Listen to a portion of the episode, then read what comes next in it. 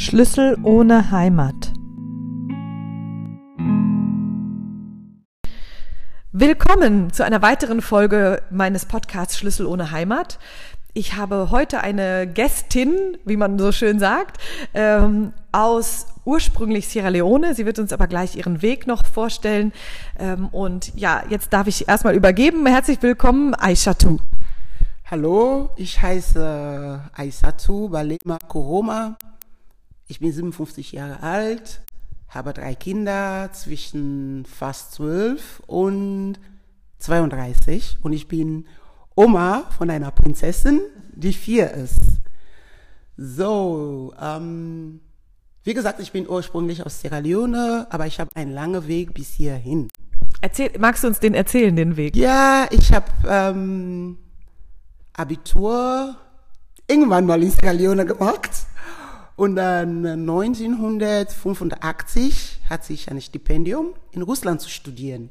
Damals äh, wollte Russland alle Entwicklungsländer, wie die damals bekannt sind, die Länder, ja, zu Kommunismus, ähm, ja, zu Kommunismus ähm, rüberbringen. Also Sierra Leone war da äh, auch darunter unter äh, diese Länder und da hatte ich ein Stipendium dazu studieren.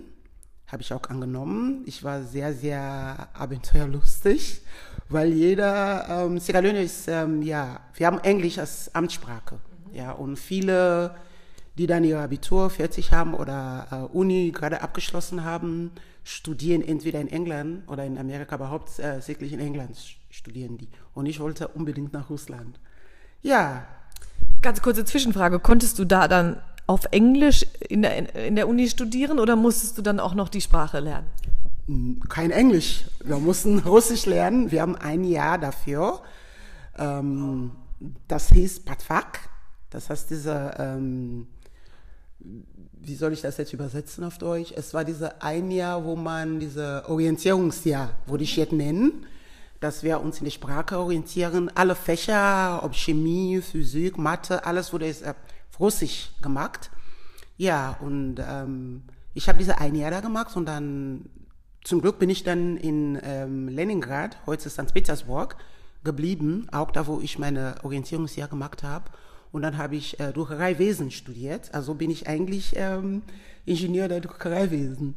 Und dann, ja, ich war fast sieben Jahre dort.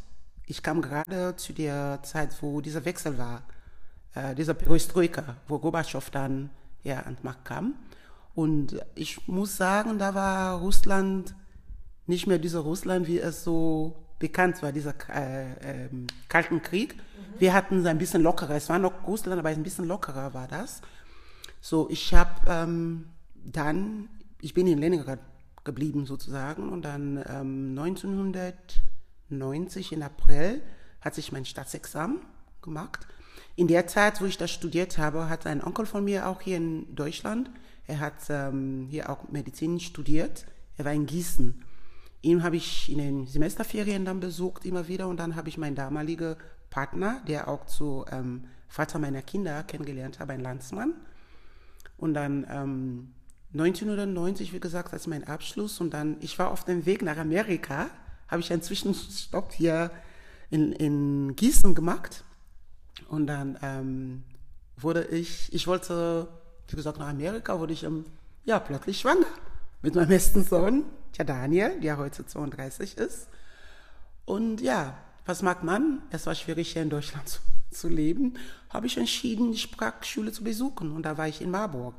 Also auf eigene Faust, ne? Du hast nicht diesen Kurs bekommen, wie jetzt manche, die hier heute ankommen und äh, flüchten, sondern du hast dir dann einen gesucht bei einer Sprachschule und da dann den Sprachkurs gemacht. Richtig, es war nicht mehr verfügbar, diese ähm, Sprachkurse. Da war keine umsonst. Mhm. Ja, und dann, ich habe mir aber auch, wie gesagt, eine teure Schule ausgesucht. Ich wusste das nicht. Lessing Kolleg war ein, es existiert noch. Es, man kann das mit der Goethe-Institut so vergleichen. Es war sehr teuer, habe ich 1200 Mark in der Zeit bezahlt, monatlich. Ja, mein Onkel hat das damals ähm, ja übernommen. Ja, ich denke, ich kann auch sagen, vielleicht deswegen spreche ich so gut Deutsch. es war ja ein gutes Investment damals. Ja, ähm, mit den ich habe das gemacht, weil ich auch noch hier studieren wollte, weitermachen wollte. Und dann, ja, wie gesagt, die Schwangerschaft war da. Ich war mit meinem damaligen Partner nicht verheiratet, gar nicht. Da war auch wieder ein Challenge. Er war auch nicht ähm, hier sesshaft in Deutschland. Er hatte keinen richtigen Aufenthalt hier. Da er kämpfte um seinen Aufenthalt, ich schwanger, Baby kommt und alles. Was sollen wir machen? Ja. Und natürlich, mein Onkel und seine Frau haben mich rausgeschmissen. Die wollten keine zusätzliche Aufgabe da haben. Ja, ich musste zu ihm ziehen.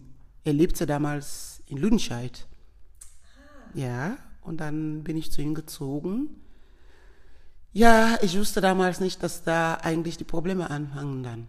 Ja, kam das Kind wir lebten nur in einem Zimmer, Küche, Bad, kein Wohnzimmer, nix. Und dann, ja, ich habe auch vieles durchgemacht mit diesem Partner. Ich war zwei, dreimal im Frauenhaus, weil er mich verprügelt hat, richtig. Aber in der Zeit konnte ich mich nur mit diesem Mann identifizieren. Weil er ein Landsmann war auch. Weil, ne, er war das Stück Heimat, kann man das so sagen, in, in Deutschland? Kannst du genauso sagen. Und ähm, das Auslanderamt hat mir das auch schwierig gemacht oder schwieriger gemacht, weil ähm, hätte ich ihn verlassen, hätte man mich auch zurückgeschickt nach Sierra Leone. Und äh, mich nach Sierra Leone schicken war für mich ein Horror. Nicht, weil ich da nicht leben konnte, nein. Mein Vater war in einer Position, wo ich ähm, da ohne Probleme leben konnte. Und ähm, ja, aber für mich war eine Schande. Ich, hab, ich bin eine Studierte. Ich habe diesen Mann kennengelernt, wurde schwanger. Ich war nicht verheiratet, nicht mal ähm, verlobt oder sonst noch was. Das war für mich eine Schande. Einfach zurückzugehen, ähm, statt irgendwas mitzubringen, bringe ich ein Kind mit. Ich weiß, meine Eltern würden das äh, akzeptieren mein Papa hätte nichts dagegen. Ich habe ja studiert. Ich habe ähm, mein Studium beendet und alles. Aber trotzdem für mich war da, ähm, ich habe irgendwas nicht vollbracht. Hatte ich dieses Gefühl. Und Deutschland war zu der Zeit nicht so, wie es ist. Die Integration von meiner Sicht jetzt, wenn ich das vergleiche, weil mein Sohn ist jetzt 32 Jahre alt, das heißt, vor 33 Jahren kann ich das jetzt nicht vergleichen. Die Integration war auf Null. Ja. Ich hatte mehrere Probleme, die für mich nicht äh, gesprochen haben. Ich bin eine Frau, das ist eine. Ich bin nicht nur eine Frau, ich bin eine schwarze Frau in Deutschland. Ich bin eine unverheiratete Frau mit Kind, ja, ähm, eine Frau, die ihr Mann angezeigt hat bei der Polizei, eine afrikanische Frau, die ihr Mann angezeigt hat bei der Polizei. Ich bin eine Verräterin in dem Sinne, dass ich als afrikanische Frau meinem Mann angezeigt habe bei der Polizei. Das ist aber die, die Sicht, die afrikanische Sicht, die da aus dir spricht, weil in Deutschland ist das nicht verpönt oder ist das ja äh, äh, das Recht der Frau, äh, wenn sie sich bedroht fühlt und geschlagen wird. Ne? wessen, wessen Stimme spricht dann in dir oder sprach dann damals in dir? Da war keine Stimme. Das war richtig die Leute, die das gesagt haben. Es war nicht in meinem Kopf. Es war überhaupt nicht in meinem Kopf, weil ich wusste, dass ich das Richtige gemacht habe, dass ich ihn angezeigt habe. Und da fing für mich heute, wenn ich zurückblicke, dass äh, die Integration fing schon in meinem Kopf an zu sagen, hey, äh, bis hierhin und nicht weiter. Und ähm, du hättest das vielleicht in Sierra Leone mit mir machen können, aber hier habe ich schon erkannt, dass ich das nicht mehr darf, dass du das nicht mehr darf. Und äh, bevor ich weiter, habe ich einen großen Sprung da gemacht, weil ich habe ihn angezeigt, da hat ich schon meine Ausbildung zur Krankenschwester angefangen, muss ich dazu sagen. Mhm. Ja, ähm, ich hatte schon das zweite Kind gehabt. In der Schwangerschaft meiner zweite, die jetzt 29 ist, hat er mich auch noch mal verprügelt. Und dann, ich war im Frauenhaus. Und dann, ähm, nachdem ich das Kind gekriegt habe, bin ich abgehauen. Ich war in Amerika bei meinen Geschwistern, die alle jetzt in, in Amerika waren. Ich war ein halbes Jahr da und wollte nicht mehr zurück. Aber dann habe ich erkannt, ich habe ja keinen in Deutschland umgebracht. Die haben mich hier nicht ähm, ausgewiesen. Warum soll ich denn von diesem Mann weglaufen? Ich bin zurückgekommen. Nur leider Gottes muss ich nochmal bei ihm leben. da fing dann mein Plan an zu sagen, nee, ich möchte das ja nicht mehr. Ich möchte selbstständig werden und das würde ich auch hinkriegen. Dann habe ich mich beworben. Da hattest du die Ausbildung abgeschlossen. Das heißt, du konntest dich dann als vollwertige Krankenschwester bewerben? Ja, ja. Ich habe mich da ähm, beworben, wollte ich die Ausbildung machen erstmal. So. Mhm. Ja. Mhm. Ich war, mein heute 29-Jähriger war 10, 11 Monate alt. Da habe ich, wie ich schon bin, Leute angesprochen im Frauenhaus und so. Und in der Zeit kannte ich meine heute, würde ich sagen, Familie, eine deutsche Familie. Ich weiß es nicht, es tut mir leid, wenn die das nicht wollen, aber ich musste wirklich namentlich nennen, weil mir das sehr wichtig ist. Heute einfach wie jede andere Zeiten Danke zu sagen an Margret und Gunther Otzdeck in Lüdenscheid weil die haben mich wirklich als Kind, als Schwester, als was weiß ich, aufgenommen. Und äh, durch Frau Otzig dam damals habe ich ähm, die CVJM hier kennengelernt, die auch eine Partnerschaft mit Sierra Leone hat. Und ähm, sie hat mir das damals dann gesagt, weil für mich war wieder eine Entschuldigung, ja, ich kann ja diese Krankenschwesterkurs nicht machen, weil ich ein zehn, zehn, zehn Monate altes Baby habe. Und dann hat sie gesagt, nein, das Krankenhaus hat einen Kindergarten eine Tagesstätte, wo ähm, man kann sogar die Kinder ab drei Monate da abgeben.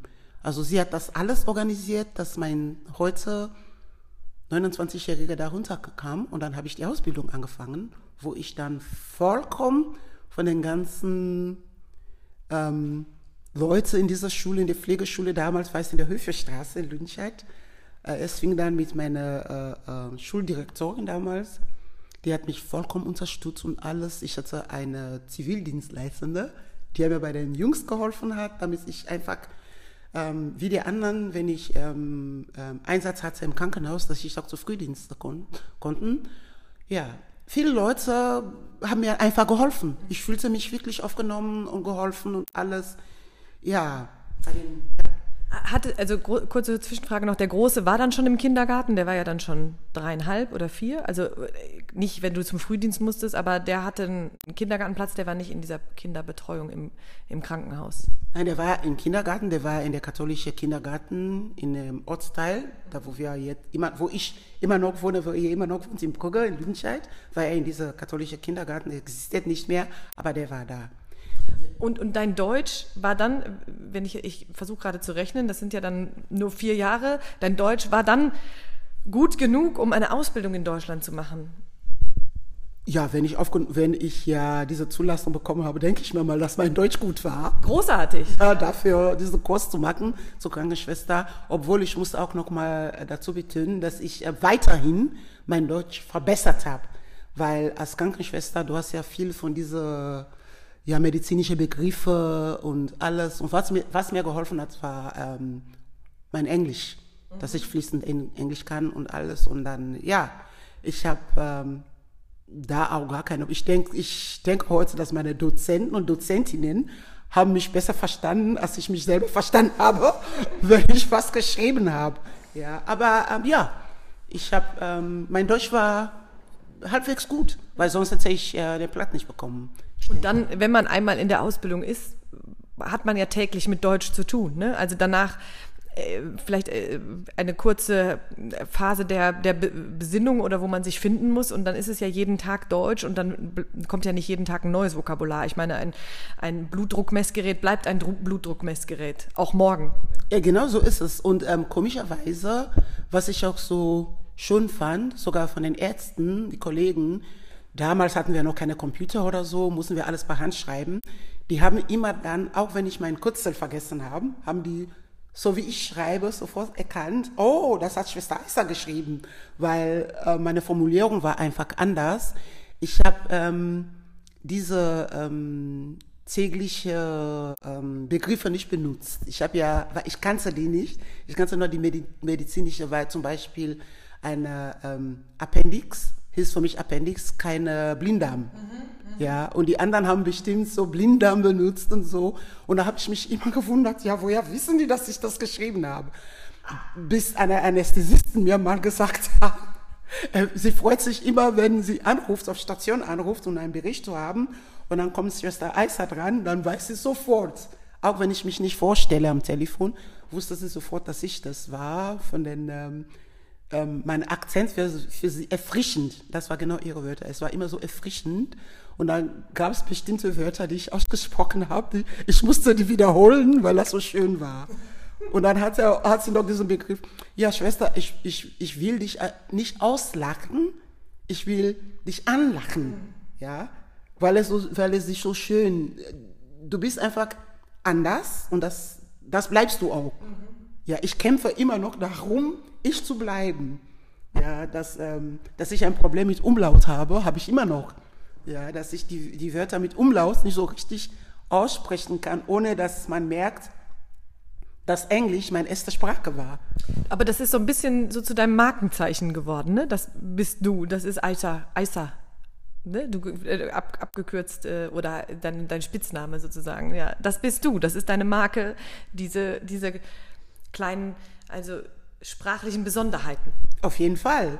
Ja, sogar meine Kinder lachen mich aus. So, die, die, die kommen immer zu mir, dass ich äh, Wörter mit Umlaut ausspreche. Mittlerweile gebe ich mir auch da keine große Mühe mehr. Ich rede einfach so, wie es ist. Hauptsache, es kommt rüber, dass ich es bin. Auch wenn ich, ich kann mittlerweile auch an ähm, Bundes, irgendein Bundesministerium einen Brief schreiben, kann ich machen. Ich gebe das meine Söhne drüber zu gucken und sagen, nein, diese kleinen Fehler lassen wir so. Das ist einfach du, Mama. Es muss auch so rüberkommen, dass du, Mama, diesen Brief geschrieben hast. Was bringt dir das, wenn wir das jetzt so professionell korrigieren? Das, dann bist du das nicht mehr. Und wir haben gemerkt, für dich ist es immer wichtig, dass du du bleibst. Also es ist so. Ja, und ähm, wenn ich so sehe, was alles so jetzt in Deutschland gemacht haben, mit Sprachkurs, mit Integration und also ich beneide die, alle, die jetzt nach mir gekommen sind, ne? weil diese ähm, Möglichkeit hat sich nicht. Mhm. Es war eine äh, sozusagen Struggle. Ja? Es war wirklich ein Kampf, das zu haben, ähm, was ich damals bräuchte. Nichtsdestotrotz habe ich den Eindruck, dadurch, dass du dich selber um diese Dinge kümmern musstest, hast du auch, sag ich mal, eine andere Stärke entwickelt. Ne? Also viele, die Vielleicht kannst du das bestätigen. Du hast ja auch schon mit, mit Flüchtlingen gearbeitet, ähm, die natürlich auch nochmal aus einer anderen Situation herauskommen als du. Ne? Mit einem, die haben dann einen vollwertigen Job schon gehabt und wie auch immer. Ähm, dass wenn man, auch, auch wenn man vermeintlich alles bekommt, man hat die Möglichkeiten, äh, Integrationskurse zu machen, Sprachkurse zu machen und so, es hat trotzdem was mit deiner Einstellung zu tun, ich will diese Sprache auch leben, nicht nur, nicht nur auf dem Papier lernen. Ne? Und dadurch, dass du gar nicht diesen, diese Wahl hattest, oder ne, ich habe das auf dem Präsentierteller, sondern ich muss mich da reinfuchsen, wie man so schön sagt, auch eine ganz andere Stärke entwickelt hast und einen Willen, weil die Sprache ist ja ein ganz großer Schlüssel, oder wie siehst du das? Auf jeden Fall, ich sage immer, das sage ich auch, ähm, viele Frauen, weil ähm, ich sage Frauen bewusst, weil wir sind die Benachteiligte. Deswegen am Anfang habe ich gesagt, ich bin nicht nur Frau, ich bin eine schwarze Frau. Ich habe das Wort schwarz jetzt benutzt, um einfach darzustellen, wie man uns so sieht. Ja, ich, ich hätte auch sagen können, ich bin eine Afrikanerin, was ich bin. Aber es wird immer noch dieses Wort schwarz benutzt, also benutze ich. Und ähm, ich bin nicht nur eine schwarze Frau, ich bin eine ausländische Frau.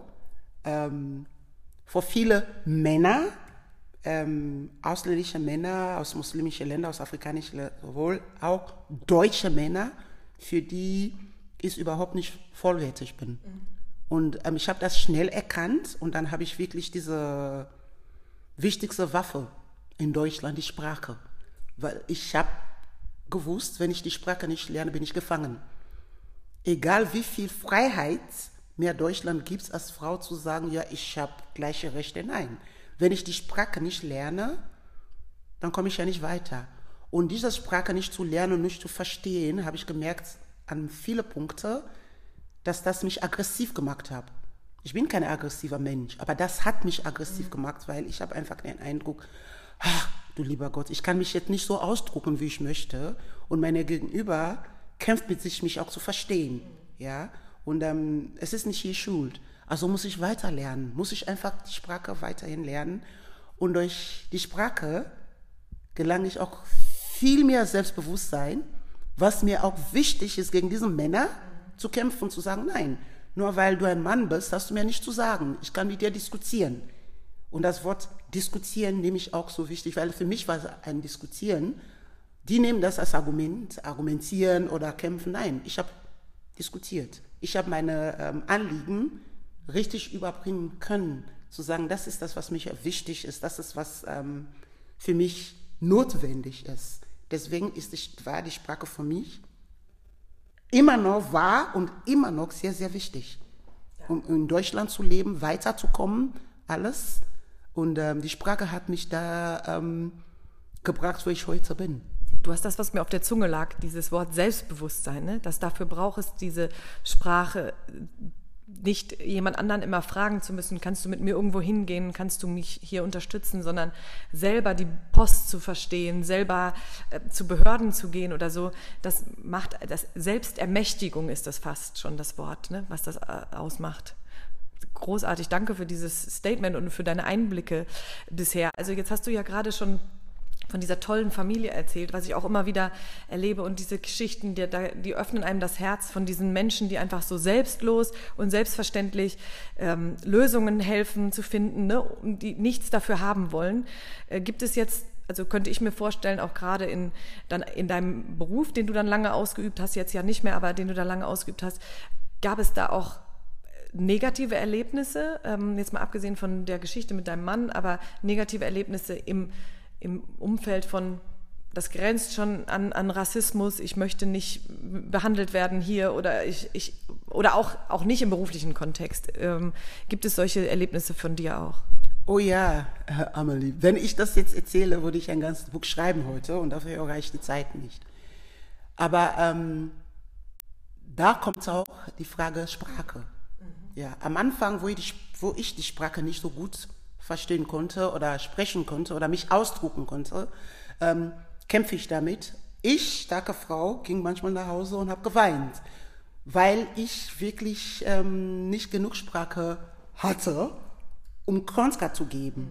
Ja, weil ich habe oft erlebt und komischerweise diese Diskriminierung, nenne ich Diskriminierung, ähm, bewusst, weil meistens es ist Diskriminierung kein Rassismus. Da gibt es ja einen Unterschied zwischen Diskriminierung und Rassismus. Weil ähm, ich konnte auch von meinen eigenen Leuten diskriminiert werden, weil ich als Frau selbstbewusst bin, mhm. weil ich als Frau diese ähm, Voraussetzungen für eine afrikanische Frau nicht erfülle. Dann werde ich dann von den Frauen, die das erfüllen, diskriminiert oder von den Männern diskriminiert. Also ich habe beides erlebt. Ja, bedauerlicherweise habe ich beide erlebt, beides erlebt, ähm, wo bewusst Leute mich abgelehnt haben, die zu pflegen. Kannst du dir das vorstellen? Ein hilfloser Mensch liegt im Bett, braucht meine Hilfe, aber ich nehme es an. Ich sage es jetzt, ohne zu sagen, es lag nicht daran, dass ich ähm, Deutsch mit einem Akzent gesprochen habe, weil da, da gab es ähm, polnische Kolleginnen, russische Kolleginnen, die nicht rassistisch behandelt wurden. Aber ich sage es jetzt, es lag an meiner Hautfarbe, dass ich schwarz bin und ähm, dass die ausdrücklich gesagt haben, na, ich möchte nicht von dir gepflegt werden. Ja, aber da wiederum muss ich sagen, ähm, da gab es Kolleginnen, die das gleiche gemacht haben. Die ähm, entweder lag es daran, dass ich viel mehr konnte als die. Ähm, es kommt wieder diese, diese Schublade. Da ist sie, die ist schwarz. Die kann ja nicht so viel wissen. Und dann mache ich meinen Mund auf, kommt genau irgendwas. Und dann von diesen Kollegen, das war ja diese Angst oder Unbekannte, von dem Unbekannten. Was man nicht kann, hat dafür, man hat dafür Angst. Diskriminierung, Rassismus, Rassismus kam auch von Besucher, Familienangehörige, die mich auf dem Flur im Krankenhaus gesehen haben. Für die im Kopf konnte ich nur eine Putzfrau sein. Ja, ich habe zwar meinen Namen und das, was ich bin, ganz groß auf mein Schild. Kommen die auf mich zu, hallo, ähm, wir suchen eine, wir suchen eine Schwester oder einen Pfleger. Wir hatten was und es war so, es hat sich rauskristallisiert, es ist ein Insider-Joke mit meinen Kollegen dann, dass wir dann, wenn die zu mir kommen und dass die eine Schwester suchen, ich schicke die ganz äh, bewusst in Schwesternzimmer und dann sage ich, ja, gucken Sie mal da, da sitzen die Schwestern. Ja, und dann gehen die zu meinen Kollegen, meine Kollegen sagen, ach, Sie haben doch gerade mit unserer Kollegen gesprochen im Flur. Ja, fragen Sie einfach, die ist auch Krankenschwester. Natürlich ist eine peinliche Situation für die. Kommen die zurück und sehen dann, auf mein Schild steht, ja, dass ich eine Krankenschwester bin. Sowas nenne ich ähm, Rassismus, unbewusster Rassismus oder was weiß ich, äh, Vorurteile. Was ist. Eine Zeit lang hat mich das verletzt, aber hinterher habe ich gesagt, okay, ähm, ich werde es dann zurückdrehen, ich werde den Spieß zurückdrehen. So mit diesem Joke zu sagen, ja, in dem Raum sitzen Krankenschwestern, gehen Sie mal da rein. Oder ähm, irgendeinen Spruch losgelassen, wo ich dann gesagt, wo ich dann im Kopf denke, ja, jetzt hast du Hausaufgaben, geh mal daran denken. Wir haben uns da schon mal in einem anderen Gespräch darüber unterhalten, dass man eigentlich gut daran tut, dem mit Humor zu begegnen, ne? was du auch tust. Du, du hast mal diese Form von Alltagsrassismus auch erzählt bei Behörden oder so, die dann anfangen, gebrochenes Deutsch zu sprechen, weil du den Raum betrittst und du dann deinen Spruch, äh, dein Sprüchlein sagst, was du uns jetzt vielleicht auch gleich sagst und dann, ähm, was die Erfahrung dann ist, dass diese, das gilt ja nicht nur mit Diskriminierung bezüglich der Sprache oder bezüglich der Hautfarbe oder so, mit jeglicher Form von Beleidigung. Wenn ich es schaffe, das ins Humorvolle, ins Sarkastische zu drehen, dass ich Energie nicht fehlleite und falsch verbrenne in, in, in Wut, die in mir aufsteigt, sondern dass ich schaffe, ähm, ja, diesen, diesen Shift im Kopf zu machen, dass, dass, dass ich da mich lächerlich drüber mache. Ja, hier möchte ich auch sagen, Amelie, dass meine, ich denke von ähm, Person her bin ich sowieso ähm, sarkastisch. Ja, ich wurde sarkastisch geboren. Und ähm, Sarkasmus und äh, Selbstbewusstsein und Intelligenz, ich glaube, für mich gehen alle diese, Wört, äh, diese Dinge zusammen. Die gehören alle zusammen. Weil um Sarkasmus zu verstehen, musst du Intelligenz genug sein. Und diese Leute, die immer diese dumme Sprüche loslassen, sind für mich manchmal einfach dumm und nicht intelligent genug zu wissen. Deswegen komme ich denen auch gegenüber ähm, mit meinem Sarkasmus zu sagen, okay, Du verstehst das jetzt nicht und das ist jetzt deine Aufgabe, das, was ich gesagt habe, zu verstehen, wenn du zu Hause bist oder wenn du das überhaupt schaffst. Aber wenn du das nicht schaffst, nächstes Mal kriegst du noch mal einen Spruch. Und es totet mich manchmal, wenn ich in Behörden reinkomme, in Ämter, da wo ich wirklich Leute ähm, erwarte, die auf höherem Niveau intelligent sitzen, klopfst du, du siehst schon, wie die dich angucken von oben bis unten und dann kommst du rein und dann fangen die mit dir gebrochenes Deutsch, was ich dann, ich gebe denen manchmal diese Chance, sich zu bessern, dass ich wirklich in mein hochintelligente Grammatikdeutsch spreche, damit die das, aber nein, die, die, die, es klappt bei denen nicht, es ist einfach, es sitzt einfach drin, die ähm, gehen weiter auf diese Schiene und dann sage ich ja, ähm, Herr XY, wir können auch gutes Deutsch sprechen, ich habe gar kein Problem damit. Ich verstehe sie sehr gut. Ja, sie brauchen auch nicht jetzt, um eine ähm, Dolmetscher da zu bemühen. Ich verstehe sie. Und dann sehe ich immer dann, ja, ich mag die natürlich aggressiv damit und ich werde dann unfreundlich behandelt. Es ist mir okay. Es ist für mich okay. Dann komme ich beim nächsten Mal, wenn er sowieso gut drauf ist. Ja, und ähm, an diesem Punkt muss ich auch sagen, meine beiden Jungs, die hier geboren sind, aufgewachsen sind, denen geht es nicht besser, als es mir geht.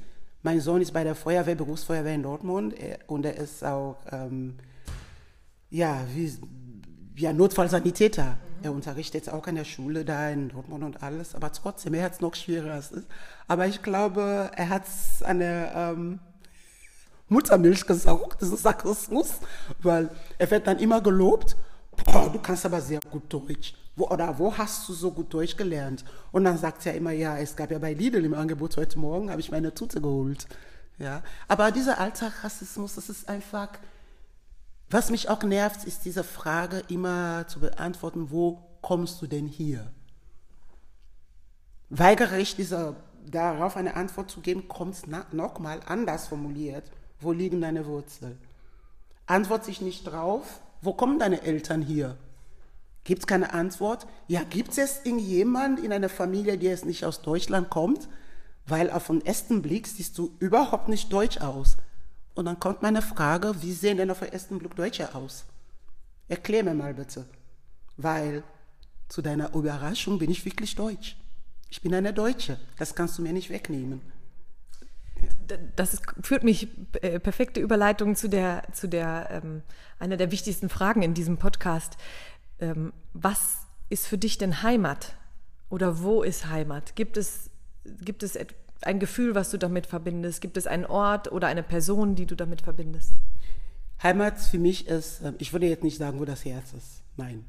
Heimat ist für mich, wo ich mich wohlfühle, wo ich weiß, dass ich äh, mich orientieren kann ohne Probleme. Ja, ich habe in Deutschland, äh, ich lebe schon in Deutschland länger als überall. Für mich ist Deutschland Heimat. Ich kann morgens aufstehen, in meinem Auto setzen und sagen, ja, ich will jetzt nach Fulda fahren. Ich weiß, dass ich, äh, wenn ich mich auf äh, Autobahn da verloren geht, kann ich mich, ähm, kann ich Hilfe holen. Ich weiß, wie das geht. Und dann, ich komme an, ich weiß ganz genau, weil für mich ist das alles hier gleich. Egal, wo ich mich befinde, die Behörden, die sind gleich.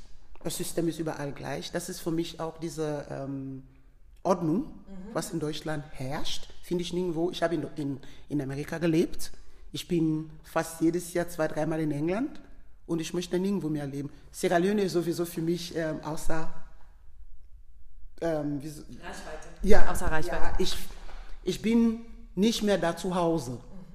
Ich bin eine Fremde da. Ich merke schon in meiner eigenen kleinen Community hier in Nordrhein-Westfalen, wir haben ja auch, ich gehöre auch dazu, eine ähm, sierlenische Community ähm, NRW da äh, bin ich auch so manchmal Außenseiterin, mhm. weil ich denke einfach anders. Ja, und ähm, da merke ich auch, die sagen das zwar nicht, aber ich werde diskriminiert, halt so wie ich bin. Also ähm, wir haben heute Morgen noch für den Podcast über äh, diesen Unterschied zwischen Kultur und Mentalität. Ich bin immer noch in meiner Kultur, ich liebe meine Kultur auch. Ja, ich esse afrikanisch, ich ähm, kleide mich auch im Sommer afrikanisch, wenn es sein muss. Aber da meine Mentalität ist einfach ähm, anders geworden und es resoniert nicht mit meinen Landsleuten. Die haben ein Problem damit. Ja, und ähm, ich hatte mal, oder ich habe mich mal in einen Landsmann, einen anderen Landsmann so verliebt, aber er wollte mich nicht. Und er hat mir klipp und klar gesagt, ich liebe alles an dir, aber nicht deine Mentalität. Alles, was an dir afrikanisch ist, ist deine Hautfarbe. Damals tat es mir weh, aber heute, wenn ich zurückblicke, ist das für mich ein Kompliment, weil das heißt, ich bin angekommen. Schön. Ich bin in mein Heimat Deutschland oder was weiß ich auch immer. Ich bin angekommen. Ich sage den Leuten immer, ich bin eine Sauerländerin. Also ich bin in Sauerland zu Hause, ich bin in Lüdenscheid zu Hause, ich bin in meiner kleinen Ecke in Brügge, Lüdenscheid zu Hause. Ich bin angekommen ich bin akzeptiert. Die Integration ist bei mir für mich abgeschlossen. So sehe ich das. Es ist keine Beleidigung mehr, es ist keine Ausgrenzen mehr, dass ein Landsmann zu mir sagt, ich will dich nicht, weil alles, was an dir ist, ist deutsch. Einzig ist deine Hautfarbe, die für mich afrikanisch ist. Möchte ich nicht so geliebt werden. Also für mich, danke, wenn du jetzt zuhörst. Vielen Dank, die Bestätigung mir für Jahre schon gegeben zu haben, dass ich angekommen bin. Toll, danke fürs Teilen. Äh, trotzdem, wenn du jetzt, warst du noch mal in Sierra Leone zum, zum Besuch auch? Ähm, oder wenn wir jetzt anders, wenn wir jetzt oder jemand dahin fahren würde mit dir zusammen, was, was würdest du, du zeigen? Was liebst du an diesem Heimatland? Es ist ja dein, dein Heimatland, ähm, was man so unbedingt machen muss, wo man mal essen gehen sollte oder welche tollen Städten man an, sich angucken sollte? Ähm Zuallererst, wenn ich das so äh, sage, ähm, ich liebe diese Herzlichkeit mhm. an Sierra Leone. Was ich auch zum Glück höre ich immer wieder, habe ich nicht verloren. Mhm. Einfach zu sagen, wir sind ähm, ein herzliches Volk. Einfach sehr herzlich und deswegen war auch dieser 20-jährige Bürgerkrieg bei uns, weil wir einfach damals, ohne nachzudenken, Leute in unserem Land reingelassen haben. Da, wo dieser Krieg in Liberia war, haben wir die einfach reingelassen. Es war uns auch egal, ob wir da Terroristen, was weiß ich, genauso wie Deutschland das 2015 gemacht hat. Ja, deswegen war mir auch wichtig, dass ich zu der Zeit dieser zwei Jahre in der Flüchtlingshilfe gearbeitet habe. Weil ich, ich war zwar nicht mehr in Sierra Leone, zu der Zeit zum Glück, aber das hat sich von Sierra Leone erwartet, das, was ich in Deutschland gesehen habe. Wir hatten nicht viel, aber wir haben Leute reingelassen und dann ähm, diese Herzlichkeit, würde ich dir sofort sagen, ich würde dich da im Flugzeug sagen, Amelie, mach dir keine Sorgen. Wenn du mich kennengelernt hast, hast du Sierra Leone kennengelernt. das Essen, Cassava Leaves. Das ähm, Cassava Leaves ist eine Soße aus Maniokblätter. Das würde ich dir sehr, sehr, sehr gut empfehlen. Das ist so, wie, wie gesagt, wie hier Weiß, Wei- Gulasch. Gulasch, Gulaschsuppe. Gulaschsuppe oder Käselauchsuppe. Das ist für Sierra Leone Cassava Leaves. Ja, und dann unser wunderschöne Strände. Ja, wir haben, die habe ich noch nie woanders gesehen. Ja, trotz 20 Jahre Bürgerkrieg, Sierra Leone ist immer noch schön. Da ähm, möchte ich diese Seite nicht missen. Wir lieben einfach Menschen. Wir sind so menschenliebend.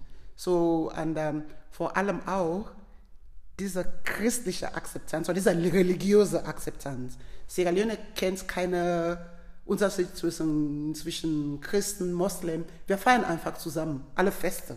Alle Feste feiern wir zusammen. Ähm, Weihnachten gehen, feiern alle mit unseren christlichen Mitbürgern. Ramadan, du erkennst manchmal nicht, wer Moslem ist oder wer Christ ist, weil wir einfach zusammen feiern. Ja, und es gibt auch wie gesagt, es gibt, es gibt nirgendwo, wo, wo es 100% ist. Vielleicht gibt es Leute, aber ich kenne das nicht, dass wir da, unser ähm, Ex-Präsident, der ähm, nicht mehr lebt, seine Frau war katholisch, er selber Moslem. Die waren jahrelang verheiratet, die haben Kinder und ähm, es war ihm auch egal. Sonntag geht seine Frau in die Kirche oder er geht Freitag beten. Es ist einfach so. Und ich kenne auch kein Land, der so religiös ähm, tolerant ist wie Sierra Leone. Und auch diese, diese ähm, Interheiraten. Denn ist es, ähm, weil wer die Geschichte von Sierra Leone kennt, weiß, dass ähm, unsere Hauptstadt Freetown war ein Ort, wo diese freigelassenen Sklaven damals gekommen sind. Und da leben hauptsächlich diese, die Creoles, wie die heißen. Deswegen ist auch einer der Landessprache oder Dialekt ist Creole, nicht Kreol. Wir Buchstabe ist K-R-I-O. Die, die Menschen sind auch so, die Sprache ist auch gleich, Kreol. Die Kreolen, die sind die meistgebildete, die sind wirklich hochgebildet, Anwälte und so. Und die haben dann, falls du damals diese biblischen Namen oder englische Namen, die haben auch diese englischen Nachnamen, die sind meist Kreol. Noch für unsere Zeiten war auch diese Diskriminierung. Zu sagen, die Kreols dürfen die Natives nicht heiraten. Aber zu meiner Zeit habe ich das überhaupt nicht erkannt, dass es da war, weil wir waren alle ähm, in einer Schule, wir haben die Kreol-Jungs, ich bin selber ein Timne, ich komme aus der Timne Volker, die waren diese Krieger, bei dieser Schönheit, dieser Beauty of Sierra Leone, wo ich sagen kann, my, my Sierra Leone is beautiful. Zu sagen, wenn ich dich mitnehmen würde, das ist das, die Strände, die Herzlichkeit, das Essen, ist einfach lecker und diese, diese Unbekümmerheit, ja, dass wir da, es kann uns gar nichts ähm, traurig machen. Dieser herzliches Lachen, die du bei mir erlebst, immer wieder, ähm, das ist Sierra Leone auch, ja, und ähm, dieses schnell Verzeihen, zu verzeihen, einfach zu sagen, ja, ähm, da war ein Bürgerkrieg, Schwestern haben Schwestern getötet, Söhne haben Brüdern getötet und so. Das haben wir ganz schnell wieder vergessen. Wir sind wieder so, so, so ähm, fremdenfreundlich. Ja, wir haben, ja, und wir verzeihen einfach sehr schnell und vergessen. Ja, und wir wollen einfach immer noch Frieden haben. Ja, und ähm, leider Gottes gibt es immer noch diese ähm, andere Seite ja, von den Politikern. Genau, oft, oft die, ich sag mal, Regierungsebenen und die normalen Menschen, die sehen diese Unterschiede nicht. Das gibt es ja hier auch ganz viel. Also es gibt auch viele andere, aber oft und gerade Kinder, die machen keine Unterschiede, die sehen diese Unterschiede nicht so sehr, wie wir die sehen. Ähm, total spannend. Ich, es klingt, also man sieht das ja, wenn man äh, den Podcast hört, nicht, aber deine deine ganze Körperhaltung, dein ganzes Gesicht, diese, das ist immer, das ist ganz oft so, wenn man dann von der, der alten Heimat erzählt oder von dem Ursprungsland, ähm, ist das so, so schön zu sehen und da gibt's ganz wenig, was irgendwie bitter rüberkommt. Das meiste ist einfach, ne, die, das, was man erinnert, ist dieses Schöne, dieses Herzliche. Ähm, das kann ich wirklich bestätigen. Das sieht man, dann sieht man dir sofort an. Das erlebst du sofort. Ja. ja. Ähm, ich würde langsam, so langsam Richtung Ende gehen, aber vielleicht, ähm, ja, dir auf jeden Fall das letzte Wort lassen. Vielleicht hast du noch etwas, was du sagst, das möchte ich so gerne ähm, noch in die Welt senden. Das finde ich gut.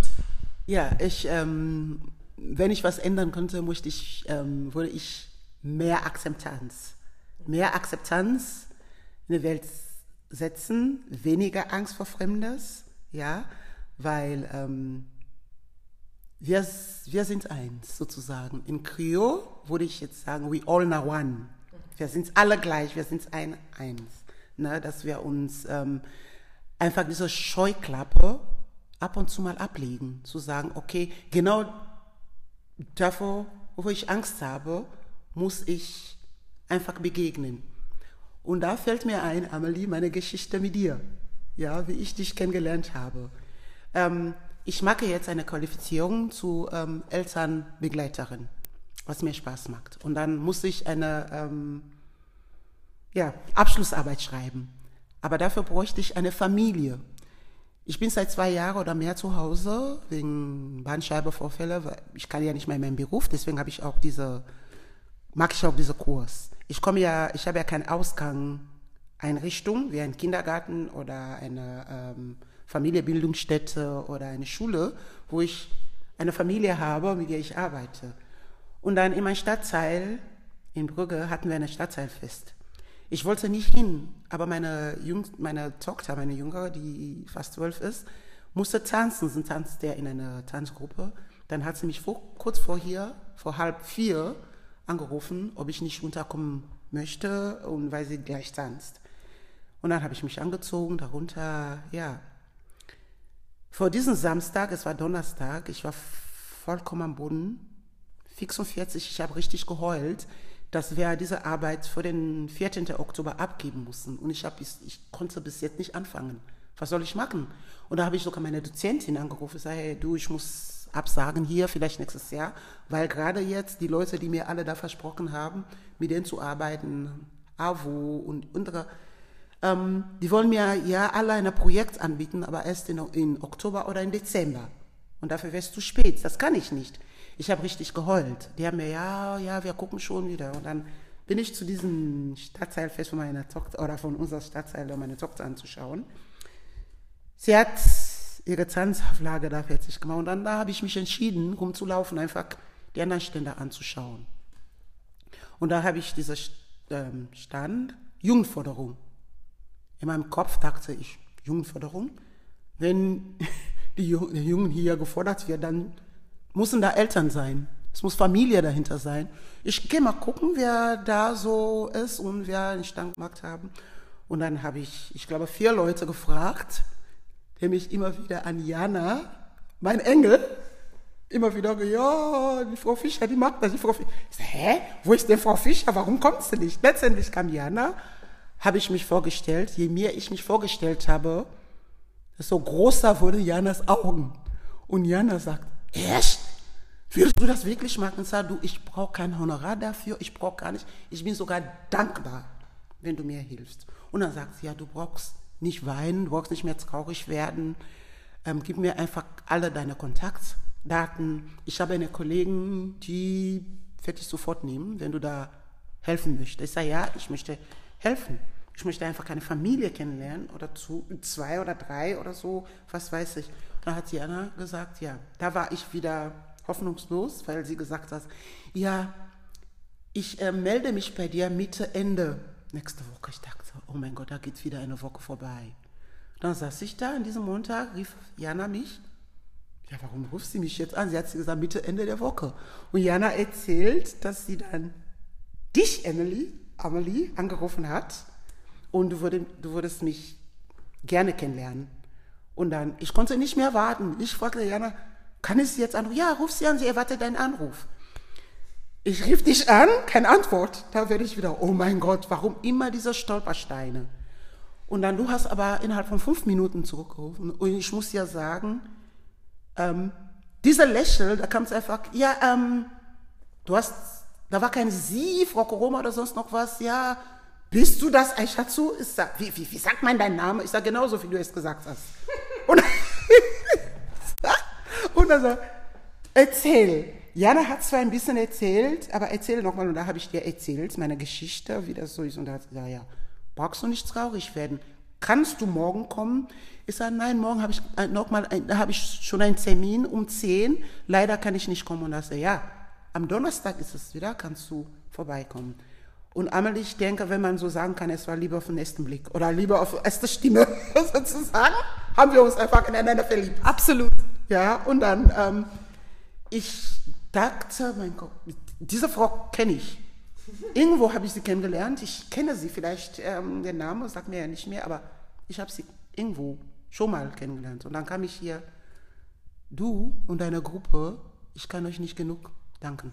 Ja, ich komme jeden Dienstag und Donnerstag her. Mir kommt vor, als ob ich euch kenne. Ja, und du hast alle Risiko auf dich genommen. Normalerweise musst du das nicht machen. Es gibt Schweigepflicht überall. Ja, die ich auch habe, weiß ich. Ja, aber dass du auf diese Schiene, dass du deinen Job verlieren konntest, du hast nicht mal drauf geguckt, du hast nicht mehr nachgedacht. Hier bin ich mit dir heute und dafür will ich dir auch, der Gruppe, Jana, schöne Grüße von mir, möchte ich euch danken. Ich bin auf dem Weg, mein Projekt zu beenden, meine äh, Arbeit. Du hast nicht nur mir diese Möglichkeit, du hast zwar gesagt, wenn du das geschrieben hast, gibst du mir und dann gucke ich drüber, ob es alles in Richtung. Aber bitte meine Umla Umlaute so lassen, wie die sind, damit meine Dozenten wissen, das ist Eisa. Das muss nicht bleiben beim Markenzeichen. Ich danke dir, Amelie. Ich danke dir. Das ist so schön, was sich entwickelt, wenn ich offen in die Welt gehe. Und das hast du ganz toll nochmal zusammengefasst. Und das wünschen wir euch allen da draußen, die heute zugehört haben, dass ihr auch diese wunderbaren Erlebnisse habt und ja, für deine Geschichte danken wir dir ganz herzlich und ich freue mich, dass du hier warst und allen anderen noch einen tollen Tag. Alles Liebe.